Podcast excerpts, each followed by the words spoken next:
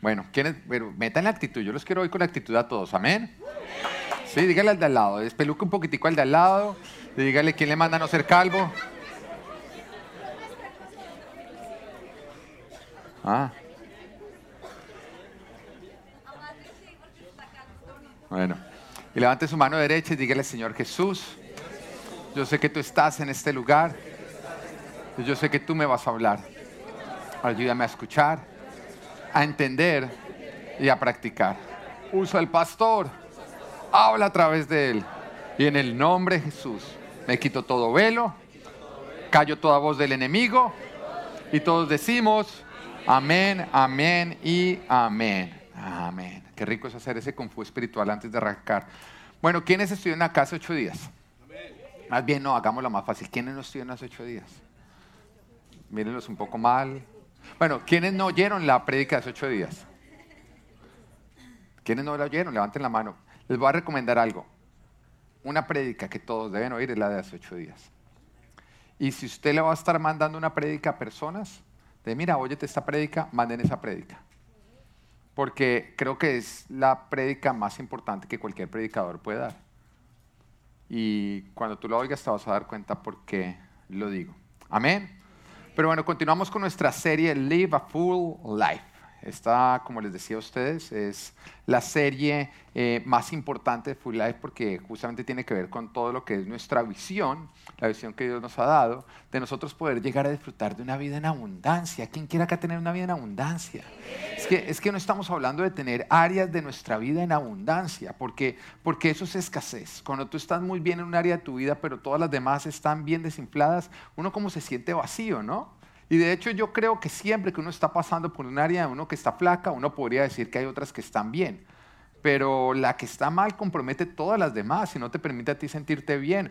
Tu día puede ser perfecto, pero si uno está peleando con la esposa, uy, ese día sí que es harto, ¿no? Aburrido, reconózcalo. Uno puede estar con los amigos pasándolo rica, pero uno no sonríe igual. Porque es que ellas son nuestra otra media naranja. Dios nos hizo unas con ella. Y entonces tiene la capacidad vendida de que si ellas no están bien, uno no está bien. Y eso es lo lindo del matrimonio, que realmente está uno completamente conectado y cuando uno está feliz, el otro está feliz, cuando el otro está triste, pues ambos están tristes. Pero Dios quiere que nosotros tengamos una vida en abundancia. Por eso su palabra nos dice en Juan capítulo 10, versículo 10, yo he venido para que ustedes tengan vida y la tengan en abundancia. Muchos creen que lo que Jesús dijo es, yo he venido para que tú tengas un área de tu vida bien. Las otras en escasez, pero hay un área de tu vida que va a estar bien. Pero Jesús no, Jesús piensa en cada área de tu vida. Yo quiero que en este momento analices cuál es el área de tu vida que viene más floja. ¿Cuál es ese área de tu vida que más problemas te está trayendo, más preocupaciones? ¿Ya, ya la, tienes, ya la tienes en mente o no? Puede ser de pronto tu hijo, puede ser el cabezón testarudo de tu esposo, ¿Mm? Puede ser la parte financiera, puede ser tu estatus legal, no sé, piénsalo tú, puede ser tu salud. Y ahora vuelve a leer este versículo.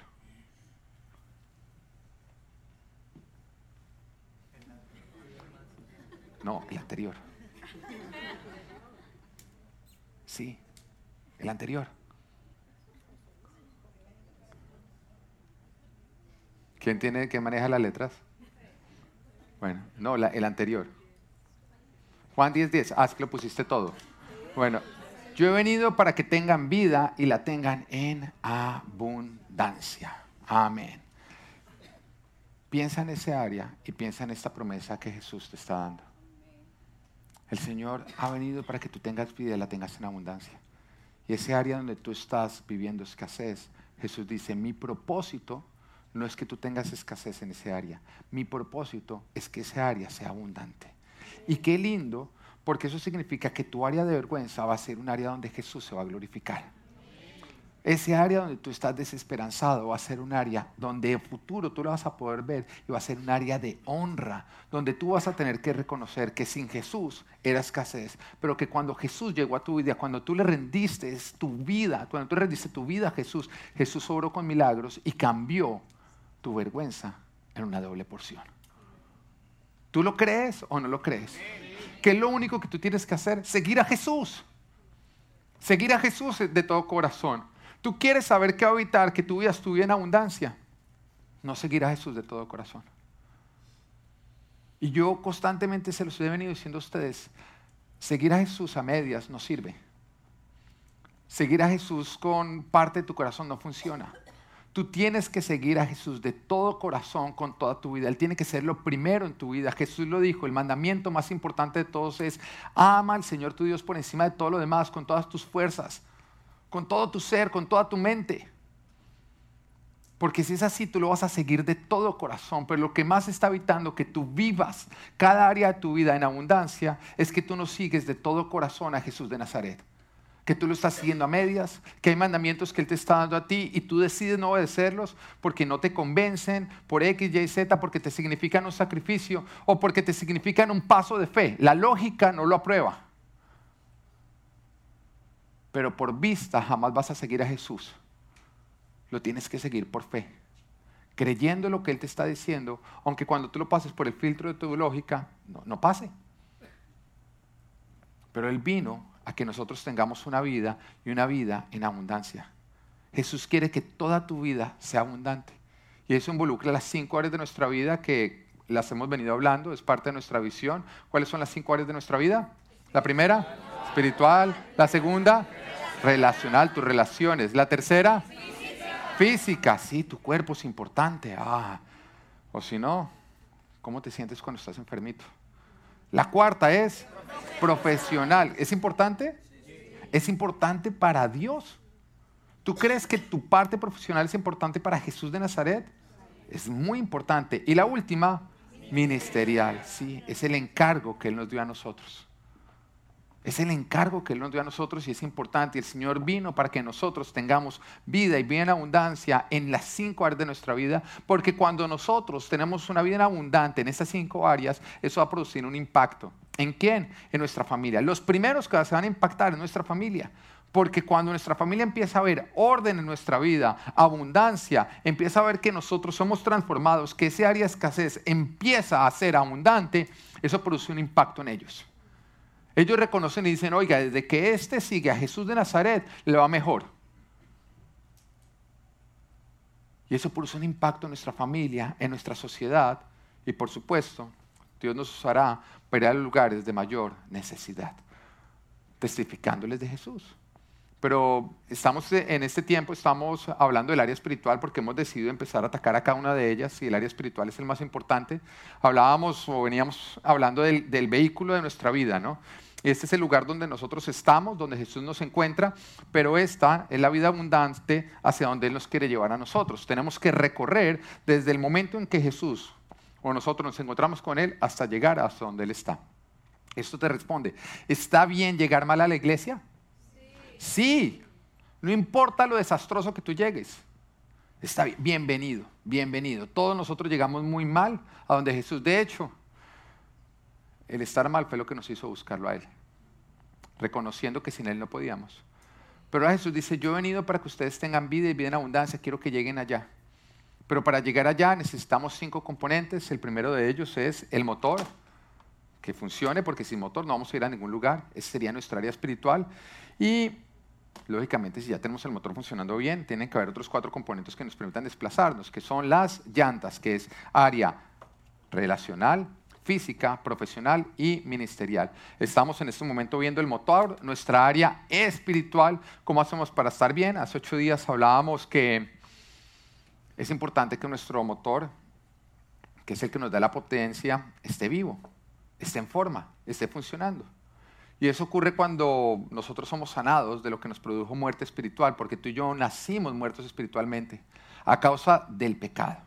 La palabra nos dice en Romanos capítulo 6, versículo 23, porque la paga del pecado es muerte, mientras que la dádiva de Dios es vida eterna en Cristo Jesús, nuestro Señor.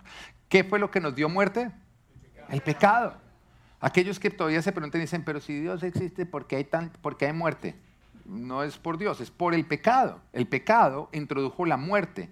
Mientras que la dádiva, el regalo de Dios es vida eterna, que nosotros no muramos. ¿Y dónde encontramos la vida eterna? En Cristo Jesús nuestro Señor.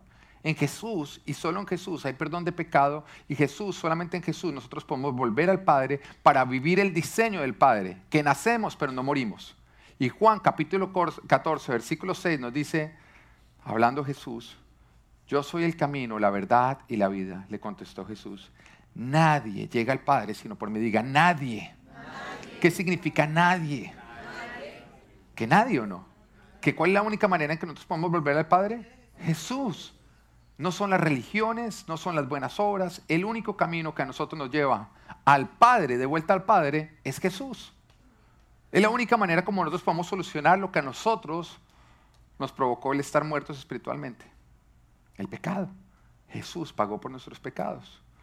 Así que ya estando espiritualmente vivos, ya habiendo resuelto el pecado, ya habiendo confesado a Jesús como nuestro Señor y Salvador, ya teniendo nuestro motor en forma, hay algo que ahora necesita nuestro motor para mantenerse en movimiento. ¿Qué es ese? ¿Qué es eso? Gasolina. gasolina. Porque tu motor puede estar perfecto, pero si no tiene gasolina, no se va a estar moviendo, ¿no? Los que insisten en Tesla, no, ahorita no vamos a hablar de eso. ¿Ok? Gasolina. Porque tu motor puede estar muy bien, pero si se le acaba la gasolina, lastimosamente no se va a mover. Así que si ya estamos espiritualmente vivos, necesitamos mantenernos encendidos para, podernos, para poder mantenernos en movimiento, para seguir avanzando hasta nuestra vida, hasta nuestra vida en abundancia. Y estamos hablando del combustible espiritual. Por combustible espiritual nos referimos a las disciplinas espirituales. Son cinco.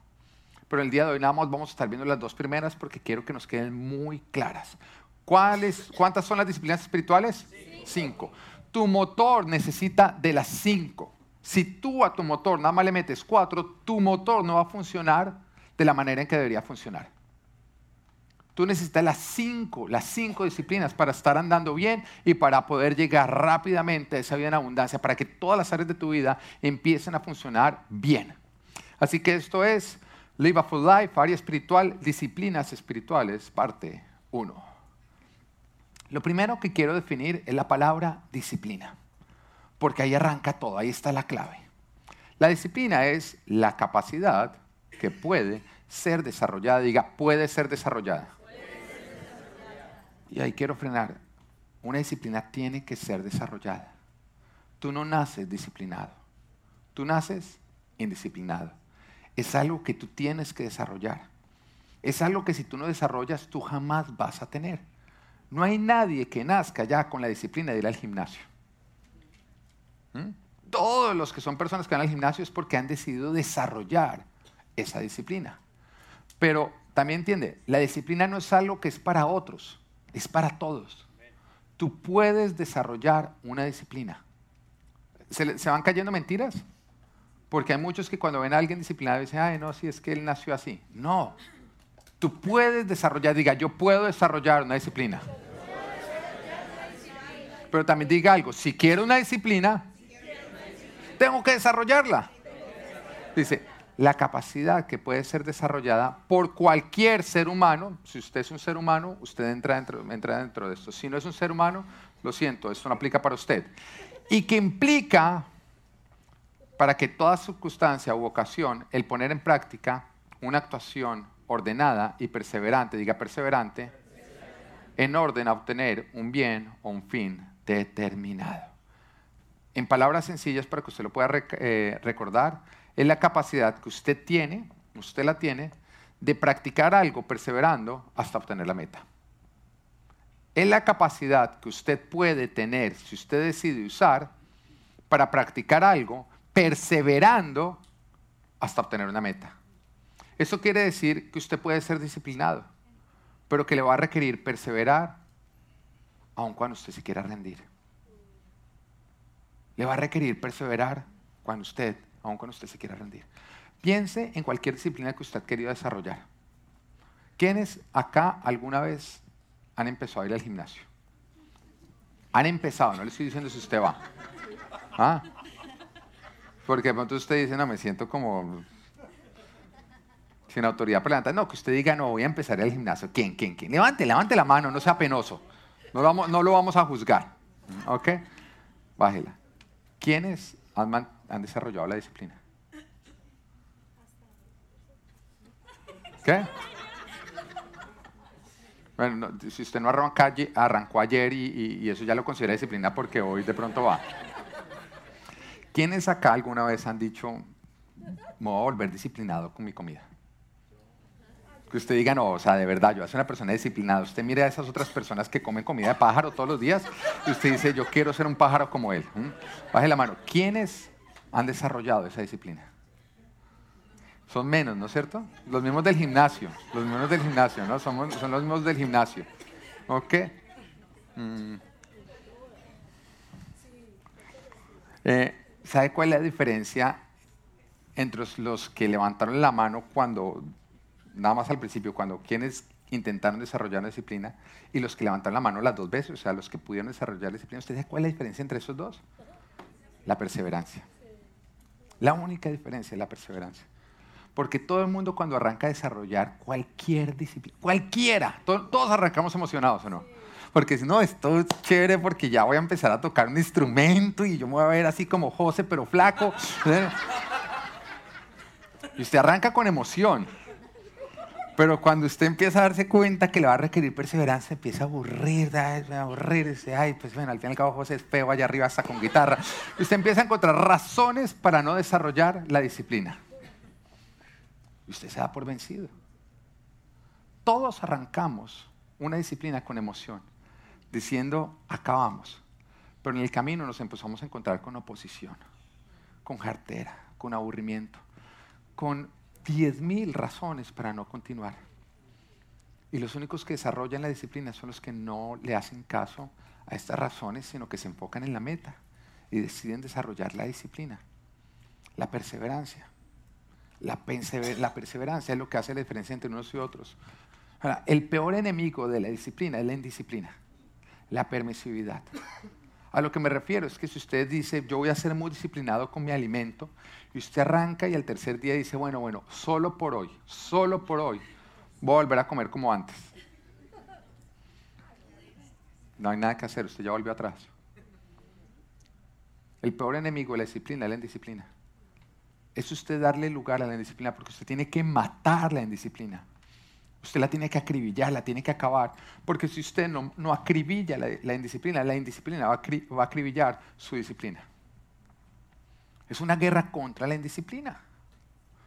Usted puede desarrollar la disciplina, pero le va a requerir a usted perseverar, aun cuando usted se quiera rendir. ¿Y cómo lo va a lograr? Muy sencillo. Por favor, ponlo en pantalla. Eso debería estar escrito en su casa en una pared muy grande. Viviendo por principios y no por emociones. ¿Cómo usted lo va a lograr? Viviendo por principios y no por emociones. A mí hay personas que me dicen, pastor, hoy no quería venir a la iglesia. ¿Sabe por qué estoy acá? Por principio, no por emoción. Me lo dicen como para que yo lo regañe, pero yo en ese momento digo, bien, bien, bien, bien, porque ya entiendes cómo es que vas a vivir. La emoción nunca te va a decir a ti que haga lo correcto. Los que son emocionales no van para ningún lado, van camino a la destrucción. Entonces, si usted depende de querer hacer las cosas para hacerlas, déjame decirte que tú no vas a llegar a ningún lugar lejos. No, no vas a llegar a ningún... Mire, los emocionales son las personas que peor les va en sus relaciones. Porque andan peleando con todo el mundo. Porque dígame, dígame, uno, uno puede querer muchísimo a alguien, pero dígame que no hay momentos en que uno la emoción le dice, uy, esta persona mejor no haberla conocido. A todos nos pasa eso, ¿o no? Y si uno no vence eso, pues se acaba la relación.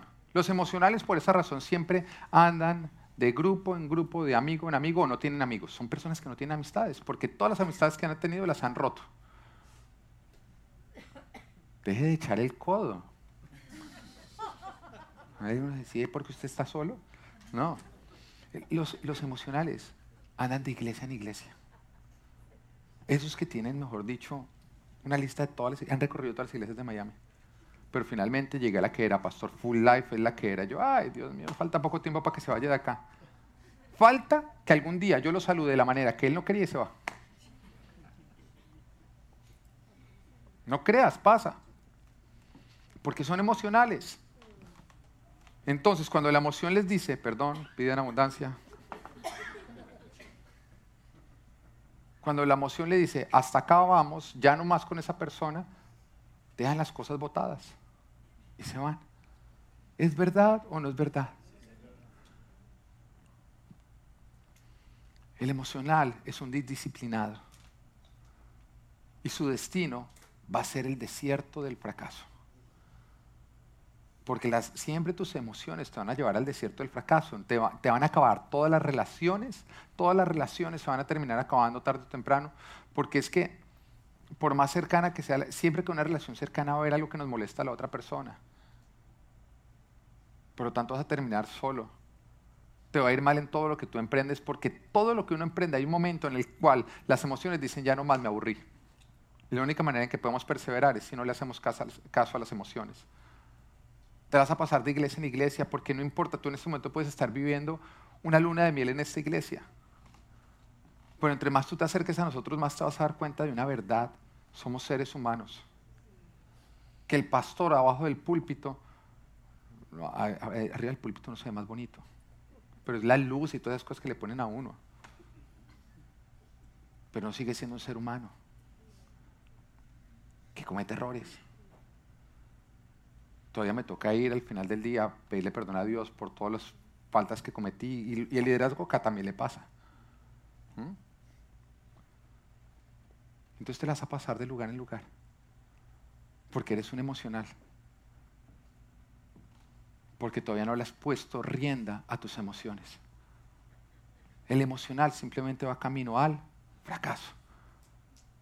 Así que para desarrollar disciplinas espirituales no puede ser emocional. Así lo que lo primero que vamos a hacer el día de hoy es renunciar a ser emocionales. ¿Quién quiere renunciar a eso? Ese es un ídolo, ese es el diablo. Entonces vamos a renunciar a eso. Bueno, pero, pero esto no es una oración mágica es un compromiso que tú haces por medio de esta oración. Lo que requiere es que no es como que en ese momento se fue la emocionalidad y ahora tú vives por principios. No, es un momento en el que tú dices, hasta hoy viví por emociones. A partir de este momento yo le pongo freno a estas emociones, voy a ver por principios. ¿Sí? ¿Quién necesita hacer eso? Levante la mano el que necesita hacer eso. Amén. Bueno, entonces vas a decir, en el nombre de Jesús, hoy te pido perdón, Padre, por haber sido un emocional por todas las relaciones, emprendimientos y disciplinas a las cuales he renunciado por ser un emocional. Hoy en el nombre de Jesús, yo me arrepiento a ser emocional y me comprometo responsabilizando a mí mismo, no a los demás, a vivir por principios y no por emociones. Ya no soy un emocional, Ahora vivo por principios en el nombre de Jesús. Amén. Y sabe que escriba esto en algún lugar en su casa. Escríbalo en un lugar en su casa. ¿Sabe dónde lo debería escribir? Si, me deja. En la puerta. Para que cada vez. No, del baño no, cheo, hermano, la de la casa. Para que cada vez que usted vaya a salir de la casa, usted mire y usted recuerde cómo va a salir. ¿Quién es la persona que va a salir por esa puerta? ¿Cómo se va a comportar afuera? ¿Qué va a pasar cuando usted viva retos? ¿Qué va a pasar cuando usted le dan ganas de votar todo? ¡Ah! Porque a uno a le dan ganas de votarlo todo, ¿no? Usted va a recordar que usted, usted no abandona las cosas. Usted es un guerrero. Usted persevera hasta el final. Porque eso es lo que uno admira. Hay una historia de, la Biblia que a mí me fascina, que es la historia de Eleazar, porque era uno de los valientes de David y en el, ejército de Israel empezaron a, a, pelear contra el enemigo, pero un momento en que el enemigo era tan grande que todos los del ejército de Israel empezaron a huir, lo empezaron a abandonar, pero Eleazar no.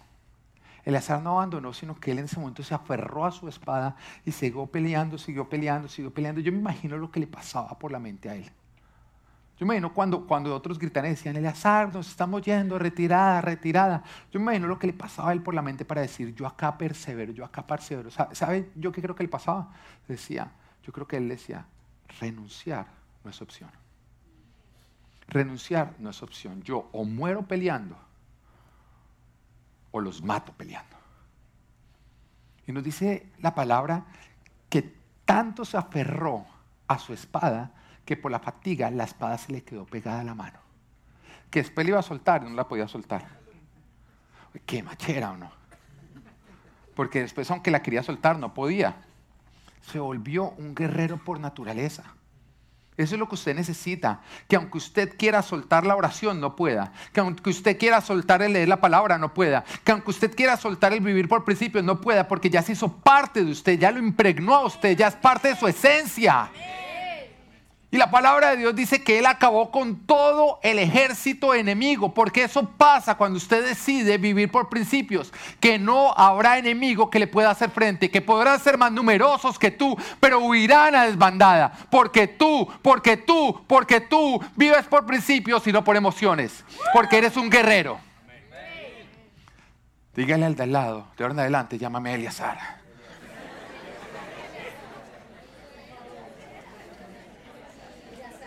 Amor, si tenemos otro hijo, lo va a poner Eliazar. Bueno. Ese nombre queda vetado para todos ustedes. Ok, esperen. Si después de los 50 años no ha tenido hijos, lo puedes usar.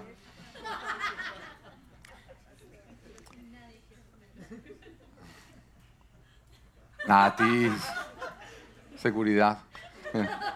Bueno, entonces son cinco disciplinas. Vamos a estar viendo las dos primeras.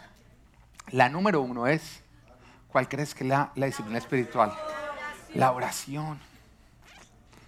¿Quiénes acá pueden decir que tienen esa disciplina desarrollada? ¿Sí? Ay, la mano. ¿Quiénes acá? Vamos a acá puedes decir la verdad, estamos en la iglesia. ¿Quiénes acá dicen, oiga, yo necesito desarrollar esa disciplina? Bueno, gloria a Dios. Pero hay gente que la levantó las dos veces. ¿Ah? No entiendo. Hay personas que nada más oyen hasta levanten la mano. O lo que haga la esposa, ellos hacen. La oración, punto número. ¿Sabes qué es orar? Orar es hablar con Dios. Ponlo tan sencillo como eso, porque hay muchos que no oran porque no entienden esto tan sencillo. Orar es hablar con Dios. Si tú entiendes esto, va a ser mucho más fácil, porque hay algunos que se complican y dice, no, yo, es que yo no sé orar. Tú no sabes hablar. ¿Tú no sabes hablar con alguien? Dígale al de al lado, hola. Si tú pudiste hacer eso, tú puedes orar. ¿Mm? Porque todos acá podemos hablar. Hay algunos que, que hablamos hasta por los codos. Hay otros que es más difícil sacarle las palabras. Pero eso no hace que uno sea correcto y otro sea incorrecto. Eso simplemente es parte de la personalidad. Entonces hay veces que tú oyes a algunos orando y tú dices como, no, pues yo voy a orar tanto como ese, pero de pronto ese es uno de esos que, que si uno lo calla le salen letreros. ¿Mm? Pero orar es hablar con Dios. Mira, la palabra de Dios no dice, para orar tienes que cambiar la voz porque yo sé que hay algunos que uno los oye normal, hola, ¿cómo estás? Pero apenas, apenas, em, vamos a orar, bueno, querido Padre Celestial. Entonces uno dice, no, yo no tengo la capacidad de cambiar así la voz, entonces debe ser que yo no puedo orar. Pero la palabra de Dios nunca dice que tienes que hacer la voz de Dios o, o sí, big person's voice, no, tu voz intimidante, no, nunca dice nada de eso. ¿no? Ni, ni que la oración será resuelta si ustedes hablan fuerte. No dice nada de eso. Hay algunos que pronto tú los ves que recitan la Biblia mientras que oran. Como dice Apocalipsis 3:28. Y empiezan a recitar y se van de Apocalipsis a Hechos y de Hechos se van a Génesis, de Génesis se van a Salmos y recitan de pronto un proverbio, de pronto así empiezan y tú como que no, toca ser un teólogo para orar. No, no, no te toca. Está bien para los que lo hacen, porque es bueno siempre estar trayendo la palabra de Dios para que guíe tu oración. Pero Jesús nunca dijo que para orar nosotros teníamos que hacerlo así. Orar es hablar con Dios. Y tú para hablar, sé tú. Háblale a tu Padre Celestial. Simplemente habla con Él. la base de toda relación es la comunicación. Si no hay comunicación, no existe relación. Porque la base es la comunicación. Si no, hay, si no hay comunicación, la relación empieza a morir. Es como si nosotros le cortáramos el flujo de sangre a un miembro de nuestro cuerpo. ¿Qué pasaría si yo le cortara el flujo de sangre a este brazo? el brazo se empieza a morir, se empieza a secar hasta que se muere. Y eso ocurre cuando nosotros cortamos la comunicación. Si tú te dejas de comunicar con tu esposa, tú no le estás enseñando una lección, no, tú estás matando tu matrimonio.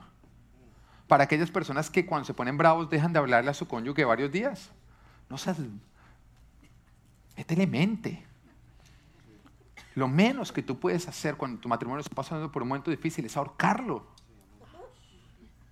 Porque eso es lo que tú haces cuando decides, no, no le voy a hablar a mí, es que estamos mal, estamos mal, entonces no le voy a hablar por cuatro días. Vas a ahorcar tu matrimonio, no a tu esposo, tu matrimonio cuatro días. Tu matrimonio lo que más necesita en un momento de pelea es comunicación.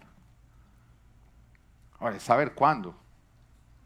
Pero esa es otra prédica diferente. ¿Mm? A veces toca cortarla para poder arrancarla. Pero bueno, voy a hablar de eso porque si no me quedo acá. Bueno, pero la base de toda relación es la comunicación, la base de tu relación con Dios es la oración. Si tú no oras, no va a existir una relación con Dios. Y por eso Jesús nos instruye en Mateo capítulo 6, versículo 6, pero tú, cuando te pongas a orar, entra en tu cuarto. Eh, ¿Por qué dice entra en tu cuarto? No, no, está, no quiere decir que si tú oras en tu carro no funciona. Lo que te está diciendo es que la oración es intimidad. Y eso es lo que está diciendo. Cuando tú quieras orar, busca intimidad con Dios, busca estar a solas con Dios. Aunque hayan personas alrededor, está tú con Dios.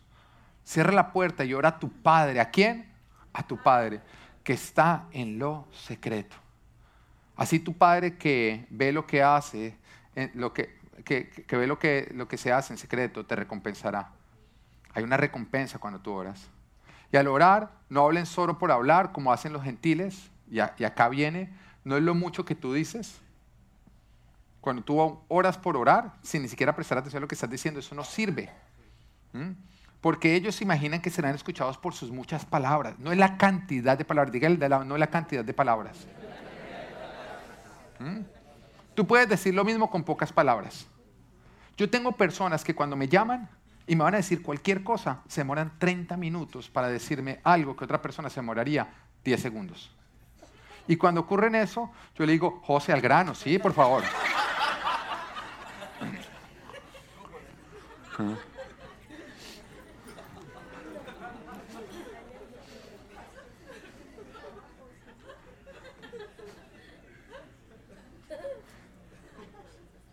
No sean como ellos porque su Padre sabe lo que ustedes necesitan antes de que se lo pidan. Dios sabe lo que tú le vas a pedir antes de que tú se lo pidas. Sin embargo, es importante que tú se lo pidas. Y después dice, ustedes deben orar así. Padre nuestro que estás en el cielo, santificado sea tu nombre, venga tu reino, hágase tu voluntad en la tierra como en el cielo. Danos hoy nuestro pan cotidiano, perdona nuestras deudas como también nosotros hemos perdonado a nuestros deudores y no nos dejes caer en tentación, sino líbranos del maligno. Jesús empieza dándonos un modelo que si tú quieres profundizar más, te, animo a oír la serie que hicimos hace unos meses atrás que se llamaba Oraciones que producen contestación. Ahí vas a poder profundizar más en cómo orar, por qué orar de esta manera y tomamos este mismo modelo y de este modelo sacamos unas cosas espectaculares. Si quieres mejorar en tu oración, te animo que oigas o reescuches esa predica. Amén, esa serie. Jesús nos está dando un modelo eh, donde nos está diciendo que que no son las muchas palabras que nosotros decimos, sino ser sinceros, ser abiertos con Dios. Que cuando lo hagamos no nos importen las demás personas, ni lo que esas personas puedan pensar, sino que nos enfoquemos en Dios que nos ve y que nos oye. Cuando tú ores, no estés pensando en qué están pensando los de alrededor, piensa en que Dios te está viendo y te está escuchando. Que lo hagamos siempre con reverencia. Al que tú le estás hablando es a Dios, es tu Padre, pero es Dios, y Él merece reverencia. Y también es recordando que Él está en el cielo, eso quiere decir que Él todo lo puede. Dios todo lo puede. ¿Tú entiendes esto? O sea, que no hay oración que a Él le quede grande. Por lo tanto, no hay oración que tú debes dejar de hacer. Aunque sea absurdo que tú digas, no, esto no puede pasar, pídele a tu Padre Celestial, déjate sorprender. La cantidad de cosas que uno le pide a Dios que son imposibles, si Él las lleva a cabo, te vas a sorprender. Aprende a pedirle cosas a Dios imposibles, recordando que Él es tu proveedor, quien cuida de nosotros, que su voluntad es perfecta, Él sabe lo que hace mejor que nosotros. Que si tú le pides algo y Dios te da lo contrario, es porque a ti te convenía lo contrario. Y a mí esa paz me da. Cuando yo voy a orar por algo, yo digo, ya me queda la tranquilidad de que yo le pedí a Dios. Así que si no ocurre lo que le estoy pidiendo, quiere decir que lo que va a ocurrir es mejor que lo que yo le pedí. Entonces, esa es mi tranquilidad cuando lloro. Que como yo ya le pedí algo, si Dios decide, no, yo oí tu oración, pero te voy a responder de otra manera, es porque Dios dice, confía en mí en que lo otro es mejor. Entonces, me queda siempre esa tranquilidad. Recordando que Él es el que nos pone a salvo, el que nos guarda de todo mal. Orar es hablar con Dios, sabiendo que Él escucha. Pero lo más importante de la oración es que orar es pasar tiempo con Dios, es pasar tiempo en su presencia. Y acá, acá está lo clave de eso, pasar tiempo en su presencia nos, nos transforma. Porque cuando tú pasas tiempo con una persona, tú eres influenciado por esa persona. Ah, tú te vas a sorprender que acá la mayoría de las personas de liderazgo amamos el café. Pero muchos reconocerían que antes de, empezar a andar todos juntos ni les gustaba el café. Pero entonces nos empieza a gustar el café y todos les empieza a gustar el café, el café, el café, el café. Y sin darse cuenta todos terminamos con el café. Y así arrancan muchas modas, que es simplemente pasando tiempo con ciertas personas y uno empieza a ser influenciado sin darse cuenta. Si uno proponérselo, se empieza a vestir uno parecido, empieza uno a escuchar la misma música, empieza uno a hablar parecido a esas personas. ¿Ocurre o no ocurre? Tú te das cuenta cuando le pasas a otro, pero no te das cuenta cuando te pasa a ti, pero todos se dan cuenta cuando te pasa a ti. Mm. Uy, están dando mucho con fulanito, ¿no? Es que la fiel copia de él. ¿Ah? Porque, porque aunque tú no te lo propongas, tú eres influenciado por las personas de las cuales tú te rodeas. Eso lo sabían hasta las abuelitas. Porque las abuelitas le decían a uno, dígame con quién andas y te diré quién eres. No, ¿usted se acuerda que las abuelitas le decían eso a uno? Ellas eran sabias. Ellas entendían, ah, ¿todavía se lo dice su abuelita o qué? Es el, sobrino de José. Es todo como la familia entera, ¿no, Doris? ¿Qué hacemos? Eso es cierto, con la gente con la que tú andas, eso te influencia. La palabra de Dios lo dice. La palabra de Dios dice, anda con sabios y te pegará eso es saber. Anda con necios y te pegará lo necio. La palabra de Dios dice, no se dejen engañar, las malas compañías corrompen las buenas costumbres. O sea, no vienen las abuelitas, las abuelitas lo aprendieron de la Biblia. Cuando tú pasas tiempo con Dios, tú eres influenciado por Dios. Y tú empiezas a pensar parecido a Dios y empiezas a ver las cosas como Dios las ve. Tu fe incrementa. Entonces eso es lo más hermoso. Tú llegas con un problema, no, Dios, mira el problema que tengo, esto no tiene solución. Y tú empiezas a orar y empiezas a pasar tiempo con Él. Y de pronto empiezas a ver ese problema de la perspectiva en que Dios lo ve. Y tú dices, un momentico, esto no es un problema, esto es una oportunidad. El que está en problemas es mi problema. Porque al pasar tiempo con Dios, tú eres influenciado por Dios. Mira, todos los hombres de la Biblia que hicieron grandes hazañas tenían algo en común. Eran personas de oración. Eran personas que pasaban tiempo con Dios. Por eso cuando se enfrentaron con situaciones que otros al verlas se acordaban, ellos veían una oportunidad. Porque ellos veían todas circunstancias desde la perspectiva de Dios. Y por esa manera, por eso oraban por fe y vivían milagros. Estamos hablando de un David, un David que nos dice la palabra que cuidando de, sus ovejas, él ya escribía sus salmos, ya pasaba tiempo en la presencia de Dios. Y pasaba tanto tiempo en la presencia de Dios que cuando un día su padre le dice, mi hijo, vaya y le lleva esos quesos a sus hermanos, que ellos son guerreros, mientras que usted apenas sirve para domicilios, y lo mandaron para eso, llega él donde sus hermanos y todo el ejército de Israel y el rey de Israel, Saúl, que venían 40 días acobardados porque Goliat salía a amenazarlos. 40 días amenazándolos, 40 días diciéndoles, uno de ustedes pelee contra mí, y si me vence, nosotros seremos sus esclavos, pero si yo lo venzo, ustedes serán nuestros esclavos. 40 días acobardados por un enemigo. Porque ellos cuando veían decían, qué problema tan grande, nunca nadie en toda la historia ha peleado contra alguien tan grande, ese guerrero come personas vivas. Eso es lo que ellos veían. Pero llegó David, un jovencito, estamos hablando de un adolescente, que pasaba tiempo en la presencia de Dios, que era alguien de oración, que por lo tanto había sido influenciado por Dios, pensaba como Dios, veía todo como Dios. Y cuando vio eso, él vio una oportunidad. Él dijo, ¿qué se cree este? ¡Wow! Entre más alto, más duro cae. De ahí viene el dicho.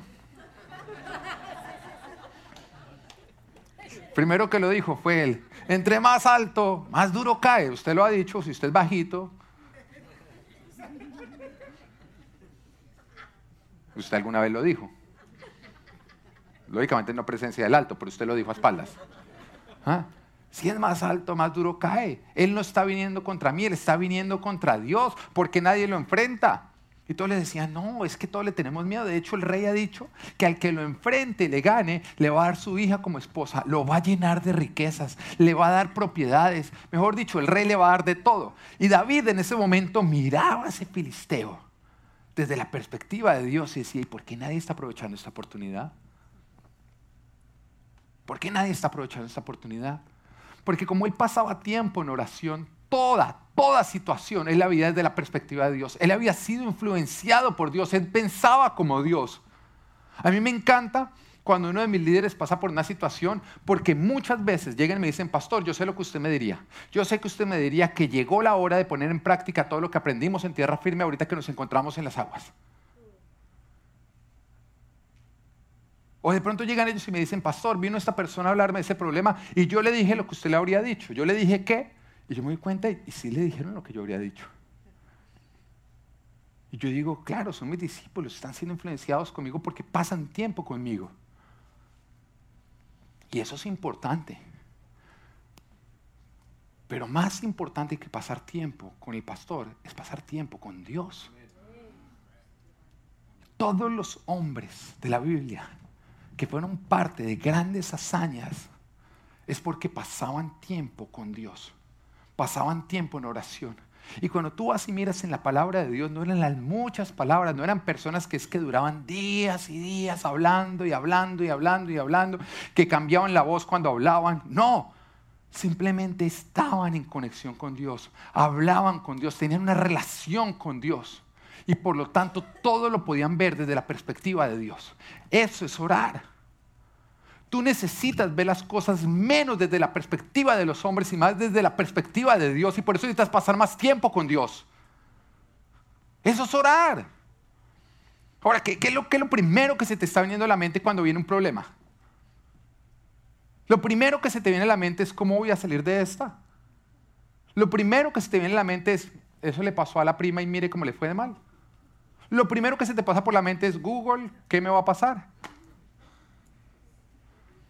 O en ese momento, cuando ocurre eso, tú vas a la palabra de Dios, a sentirte identificado con alguno de estos hombres, a ver cómo Dios aprovechó esa oportunidad para glorificarte y dices, wow, Dios, ¿cómo te vas a glorificar? Esto es lo que tú vas a hacer a través de esta situación. ¿Quién te está influenciando? Yo te voy a decir quién es aquella persona con la que estás pasando mucho tiempo. Si quieres ser muy influenciado, que esa persona sea Dios. Amén. viene otra pregunta. Hay otros que dicen, bueno, pastor, es que no sé orar. Aprende a orar orando. Hablando con Dios. Háblale a tu padre. Porque tu padre no mira lo bien que tú oras, sino lo sincero que tú lo haces. ¿Tú crees que acaso tú llegas donde Dios, bueno, eh, papá Dios, mira, pues es que yo tengo este problema, yo no sé orar, pero ¿será que tú me puedes ayudar con ese problema? ¿Tú crees que Dios te mira y te dice, no me convenció esa oración, aprenda a orar y después lo oigo? ¿Mm? ¿Tú crees que, es que, es que a veces sabes que lo que pasa es que hay veces que, que creemos que Dios es malo y que nosotros somos buenos? Y ahí está el error. Tú eres malo y Dios es bueno. No importa lo bueno que tú eres, tú eres malo comparado a Dios, Dios es mejor que nosotros. Y si a mí mi hijo viene y me dice mal dicho algo, me pide el tetero mal dicho, yo le digo, mira, qué pena, apréndelo a pronunciar bien y después te lo doy. De aquí hasta allá aguanta hambre. Yo no le digo eso a mi hijo. Yo le soy paciente, yo le celebro cada palabra nueva que él dice, yo se la celebro. Entiende eso con respecto a tu Padre Celestial que aunque tú llegues tartamudeando a donde Él, Él te está escuchando. Porque Él más que tu boca está leyendo tu corazón. La oración más poderosa es cuando tú le lees tu corazón a tu Padre, decidiendo confiar en Él. Ahora, ¿cada cuánto debemos orar? Esa es otra buena pregunta, ¿o no? Oye, ¿cada cuánto debemos orar? Pues preguntémosle a la Biblia, ¿listo? Biblia, ¿cada cuánto debemos orar? Efesios capítulo 6, versículo 18. Oren en el Espíritu en todo momento con peticiones y ruegos. Hay varios que dicen, no, ya, esa disciplina está muy barraca de cumplir, nos vemos, hasta luego, porque todo momento, cuando, si tú te estás asustando es porque no estás entendiendo qué significa en todo momento. Lo que nos está diciendo es que todo tiempo, todo tiempo tú tienes que estar consciente de que Dios está contigo. Y por lo tanto tienes que mantenerte en contacto con Él, dependiendo de Él. Es como si alguien viniera y me dijera, mire, pastor, es que yo me acabo de casar y no sé ser esposo. ¿Cuántas veces al día yo tengo que hablar con mi esposa para ser un buen esposo? A mí nunca nadie me ha dicho eso. ¿Cuántas veces al día tengo yo que hablar? O sea, me toca llamarla una vez al día. Con dos veces al día que yo la llame, estoy siendo buen esposo. A mí no me pasa que yo tengo una meta de voy a hablar cuatro veces al día con mi esposa y si un día no la cumplí, entonces me sentí mal esposo. Porque no es un tema de cuántas veces al día yo hablo con ella, sino más bien que todo el día yo esté en contacto con ella, informándole todo lo que va pasando, haciendo la parte de mi día. Si me pasa algo especial, yo la llamo y le cuento, no, mi amor, imagínate lo que me acaba de pasar. Y le informo. Ahora, mi esposa sí me va a alegar si al final del día yo no le hice parte de mi día. ¿Cómo te fue? Bien, bien, bien. Bueno, y prendo el televisor. Ella quiere saber algo, ella quiere saber yo qué almorcé. No sé por qué, pero eso les gusta ya saber. ¿Mm? No sé si es llevándole la cuenta de las calorías que uno come. Pero para ellas es importante. Ahora hay amigos que a uno lo llaman. A mí Cheo a veces me llama, ¿y qué almorzaste hoy? Y yo le digo, ¿qué? ¿Qué? Cheo, chao, chao, llama, llama a tu esposa, consigue otro amigo. No es ese tipo de relación la que yo quiero tener contigo. ¿Ah? Eso es casi tan malo como el amigo que lo quiere acompañar uno al baño. No, no, no, hay cosas que solamente la esposa puede preguntarle a uno, ¿qué almorzaste? ¿Qué te importa que almorcé, hermano? ¿Ah? Pero las esposas sí. Con las esposas, pero no nos preguntamos qué almorzamos. Con las esposas, toca contarles, hola mi amor, y, sabes que si quieres ser un buen esposo, aunque no te importe, pregúntale ya qué almorzó pero es como hacer la parte del día de uno y no ser parte del día de ellas, ¿entiendes? Es mantenerlas, es pasó algo, te pasó algo, no sé, peleaste con tu jefe y de pronto llamar, no, ahora conmigo porque acabo de pelear con mi jefe. Eh, que ella sepa lo que está ocurriendo en tu día a día. Hacer la parte. Lo mismo debe ocurrir con Dios. No es el número de veces, es todo el tiempo hacerlo parte de tu día a día. Es que cuando vienes en el carro, háblale. Hazlo parte de la música que se está oyendo. Si te das cuenta que es una música que no le agrada a él, cambia de emisora. Cuando trabajes, tienes que ser consciente que él está contigo al lado, involúcralo. Involúcralo en todo. En todo tiempo, mantente en oración. Mantente en comunión, en comunicación con tu Padre Celestial. Haz a Dios parte de tu día. Lo que nos lleva al punto número dos. Lectura de la Biblia. ¿Cuál es la primera disciplina que tiene que haber en tu vida? Oración. ¿Qué pasa si hay tres disciplinas que tú cumples y dos que no cumples? No va a funcionar bien tu vehículo. Medio va a andar, pero no va a funcionar bien. Las cinco son importantes. ¿Estamos? ¿Cómo las vamos a lograr desarrollar? Viviendo por principios y no por emociones. Si un día tú te levantas y dices, hoy no tengo ganas de orar, ¿tú qué dices? Momentico, es que no es si quiero o no quiero. Yo vivo por principios y no por emociones. ¿Qué pasa si un día tú dices, no, es que estoy bravo hoy con Dios, entonces no le quiero hablar? ¿Tú qué te vas a decir a ti mismo? Mi hijito, viviendo por principios y no por emociones. El bebé ya creció. Eh, dile del lado, el bebé ya creció. Porque este ya creció, dígale, este ya creció. Entonces, la segunda disciplina espiritual es la lectura de la Biblia. Si tú eres de los que piensas, bueno, vamos a ser sinceros. ¿Quiénes creen que leer la Biblia es aburrido? Te felicito por ser sincera. ¿Quién más? Te felicito. ¿Quién más? Yo les aseguro que ustedes lo han leído bien. No, no quiero juzgar eso, pero en este libro encontramos guerra, sangre, pasión, sexo. Bueno, amor también. Encontramos todos los temas espectaculares. Ahora, lógicamente, si, a ti te, si tú arrancaste por Levítico, mire, yo creo que Moisés se aburrió escribiéndolo. ¿Ah? Tienes que ser sabio donde tú empiezas a leer. Pero cuando tú empiezas a leerlo con eso, bueno, yo quiero saber lo que está ahí, son las palabras de Dios, yo quiero escuchar las historias de Dios, quiero escuchar la historia del ser humano. Tú te empiezas a apasionar y tú quieres más y más y más. Cuando tú entiendes que esto está lleno de promesas, que una vez que tú lo encuentras, tú dices, uy, un momentico, esto está escrito, esto es promesa, y tú puedes ir a reclamarla delante de Dios y Dios te la va a dar. Tú empiezas a leer de una manera diferente.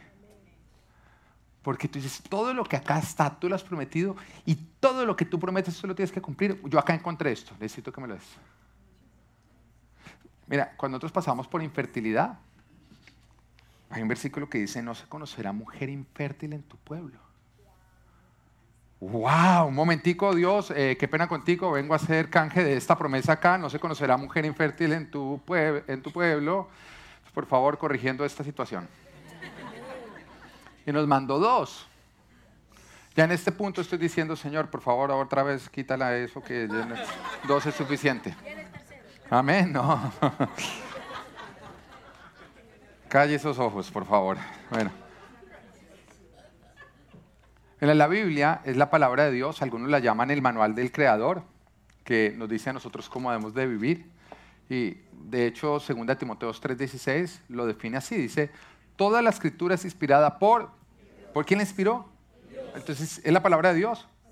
Ahora dice que parte de ella, toda, todo este libro fue inspirado por Dios. ok. Y útil, ah, es útil para enseñar, para reprender, para corregir y para instruir en la justicia, a fin de que el siervo de Dios esté enteramente capacitado para algunas obras toda buena obra. Es el manual del Creador. Ahí tú vas a aprender a ser esposo, a ser padre, a ser un buen trabajador, a ser un buen empresario, a todo lo que tú necesitas para dar fruto en toda obra en la cual Dios te ponga. Ahí vas a encontrar toda respuesta. cuando tú entiendes eso, tú dices, bueno, yo necesito mejorar en cualquier área. Tú te vas a encontrar que acá dice cómo mejorar en esa área. ¿Quiénes acá quieren estar mejor económicamente? Bueno, el resto que no son sinceros, ¿tú sabes que acá dice cómo estar mejor económicamente? Dice paso a paso cómo hacer para crecer económicamente.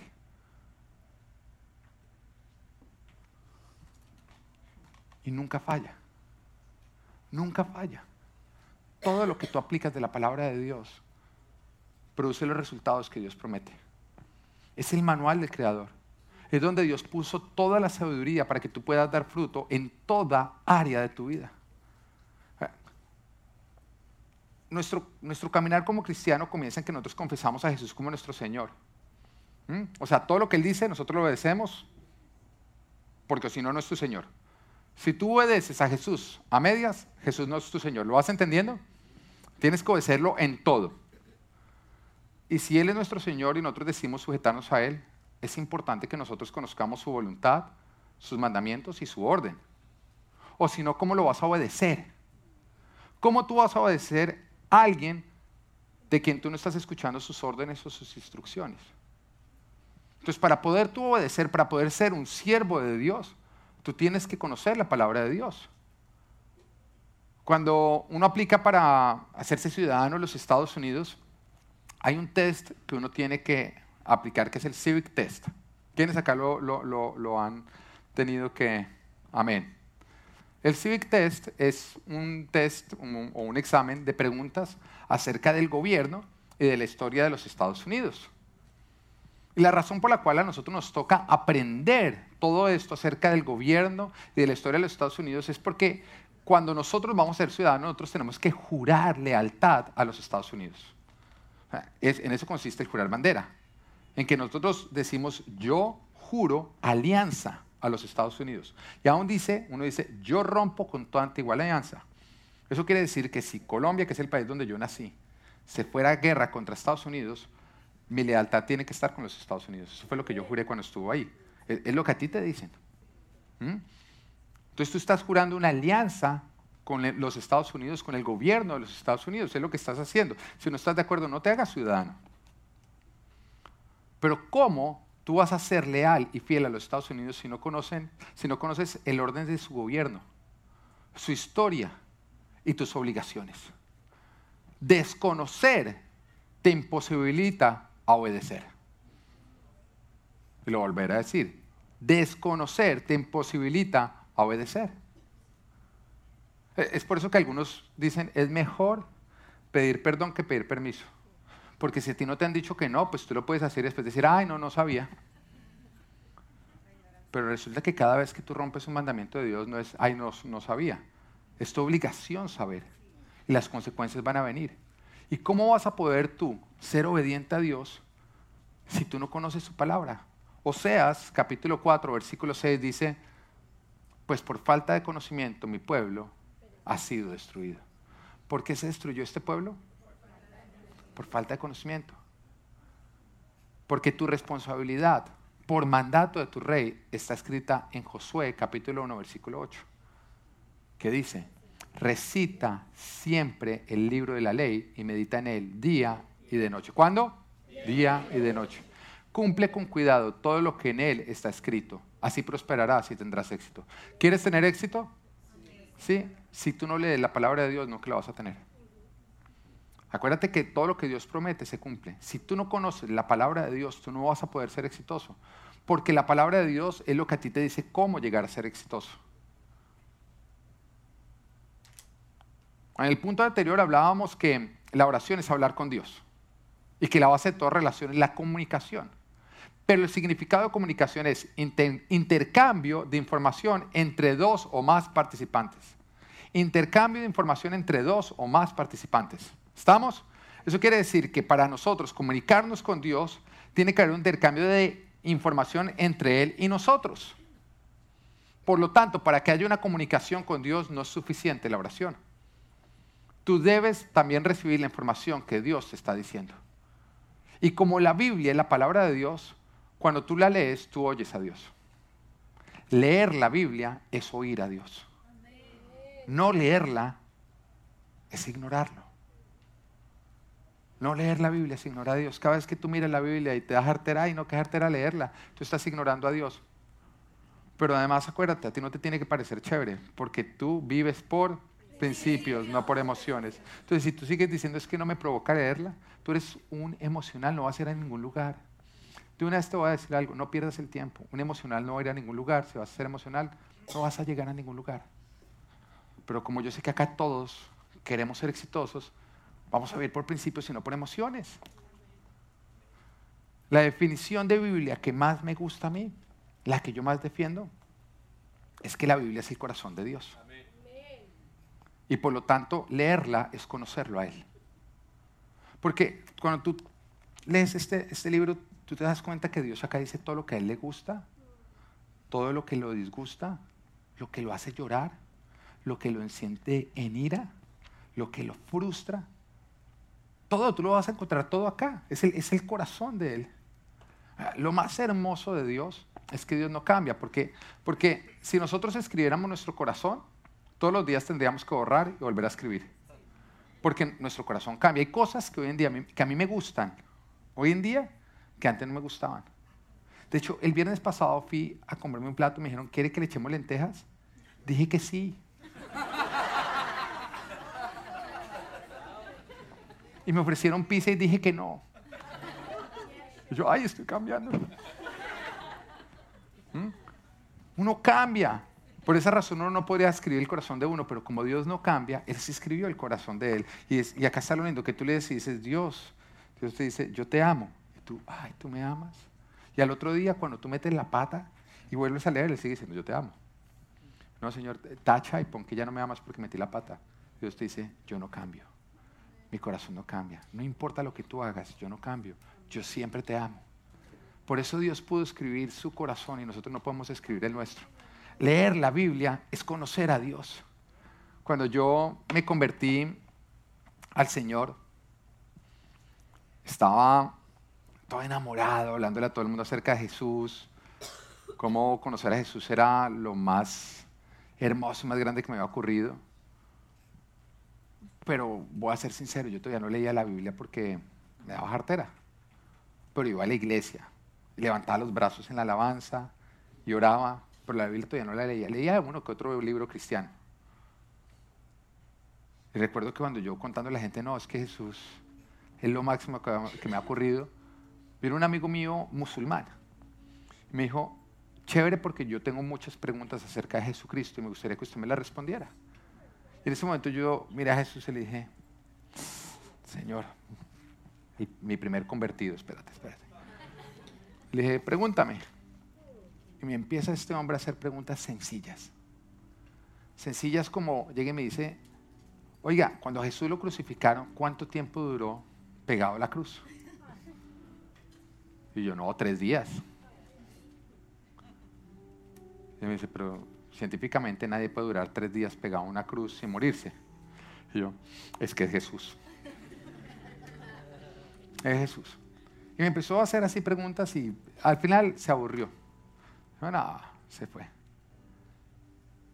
Pero yo me di cuenta que yo, no había, yo había adivinado las respuestas. Y después cuando vi, miro en la palabra de Dios, aquellos que todavía no saben la respuesta, Jesús no duró tres días pegado a la cruz.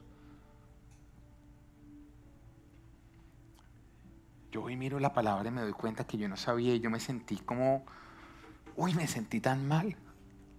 Me sentí como mm, el que llega todo emocionado, tengo novia, tengo novia, tengo novia. Y todo el mundo, bueno, bueno, ¿y cómo se llama? Eh, no sé. ¿Qué hace? Eh, no sé.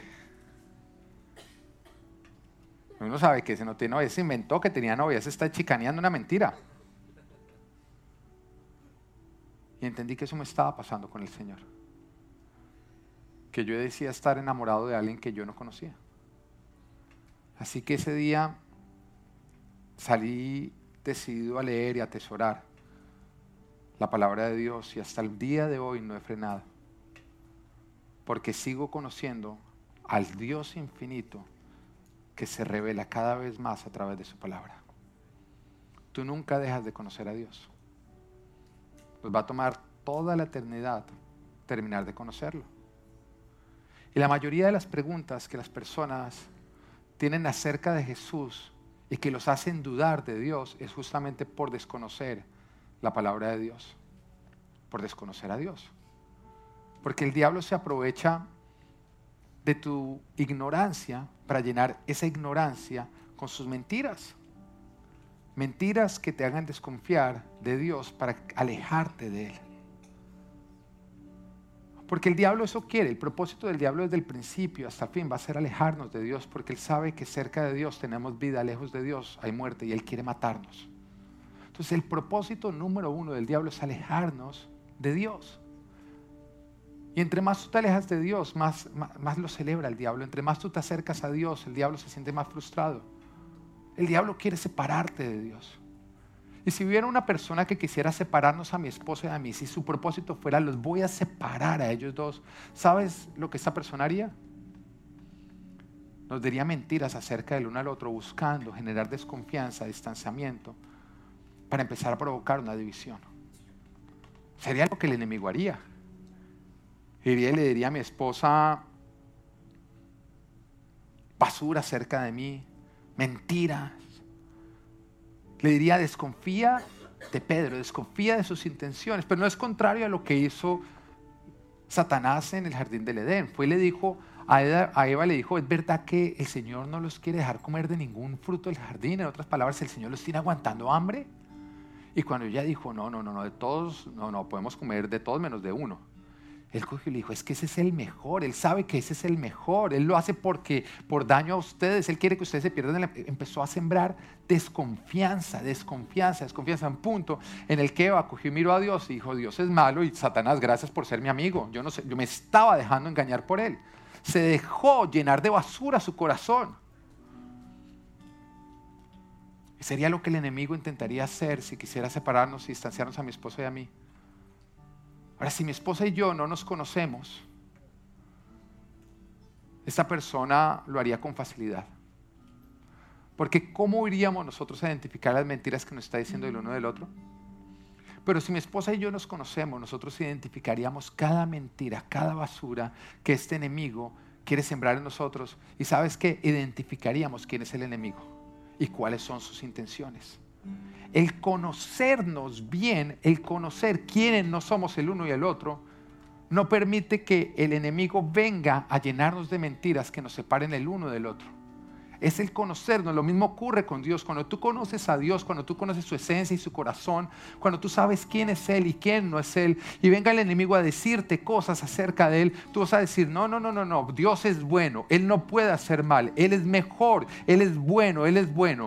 Cuando venga el diablo a hacerte sentir que tú eres basura, que no mereces perdón, tú vas a decir, no, no, no, no, no, no, Él es lleno de gracia, su misericordia se renueva todos los días, Él me ama profundamente a mí. Cuando tú te sientes olvidado, tú dirías, no, no, no, no, no. Él ha dicho que aunque mi padre y mi madre se olvidaran de mí, Él no podría olvidarse de mí. Cuando el enemigo venga a decirte, Dios te va a dejar abandonado, tú dirías, no, Él ha escrito su palabra, jamás te dejaré, jamás te abandonaré. Cuando el enemigo venga a decirte que tú estás derrotado, que no hay nada bueno en ti, tú dirías, Él ha muerto para que yo tenga una vida en abundancia y yo no me voy a dejar engañar del enemigo. Cuando venga el enemigo a decirte, Dios que ha provocado todo el mal en este mundo, tú vas a decir, no, toda buena dádiva proviene de Él. Él ha venido a darme vida, mientras que el pecado introdujo la muerte. Cuando venga el enemigo a decirte todas esas mentiras, tú vas a identificar, tú vas a poder cerrar las puertas y decir, no, Satanás, no entras a esta casa a vivir, porque en esta casa conocemos a papá, conocemos a Dios y nada y nadie nos va a poder alejar de Él, porque conoces a tu Padre, porque conoces a tu Dios. Pero eso solamente es posible si tú lees y tú atesoras el corazón de Dios. Oseas 4:6 dice, pues por falta de conocimiento mi pueblo ha sido destruido. Por falta de conocimiento de Dios, el pueblo se extravió, se alejó de Dios y el enemigo fue exitoso en lo que quería hacer. Juan 10:10 dice, el ladrón no viene más que a robar, matar y destruir. Yo he venido para que tengan vida y la tengan en abundancia. Que la falta de conocimiento de Dios no le dé la habilidad al diablo de robarte, matarte y destruirte.